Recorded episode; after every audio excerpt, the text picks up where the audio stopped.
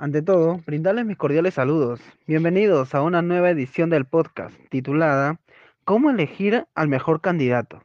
Mi nombre es Edwin Trinidad. Soy estudiante de la carrera de Psicología de la Universidad César Vallejo. En esta oportunidad contamos con la presencia de Lenita Coral y la Leshka Jiménez, que nos responderán las dudas acerca de la selección de personal durante este tiempo de crisis sanitaria.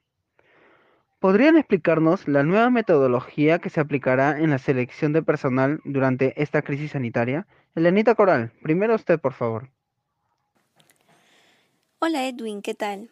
Y es verdad, hoy en día la selección de personal es un tema muy controversial, ya que nos ha tocado vivir una pandemia no solamente a nivel nacional, también a nivel internacional.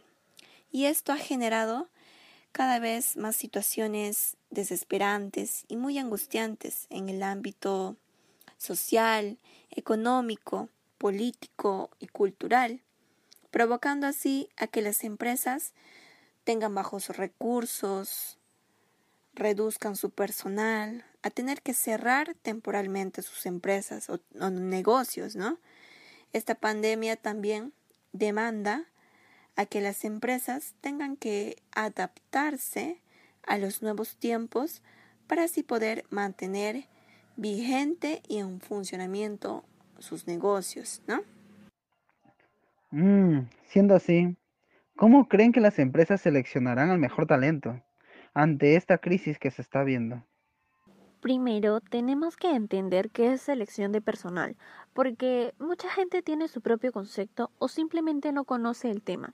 Según Chiavenato, es un proceso de elección entre un grupo de candidatos reclutados con la intención de mantener o aumentar la eficiencia y desempeño de personal, así como la eficacia de la organización.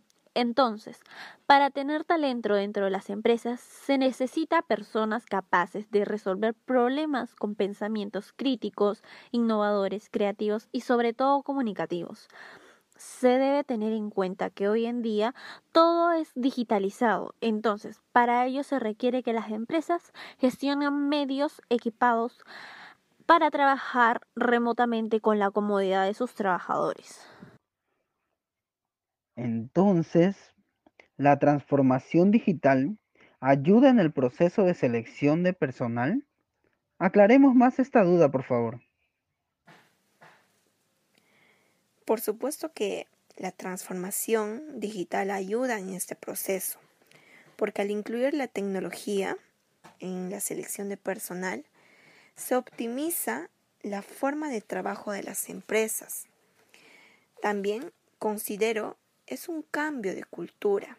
¿Por qué lo digo? Porque requiere de desafíos constantes, que experimenten día a día y que se sientan cómodos ellos mismos, que se sientan cómodos con el fracaso, porque va a haber muchas ocasiones, muchas situaciones en las que uno como empresa va a fracasar. Entonces, saber sobrellevar la situación, ¿no?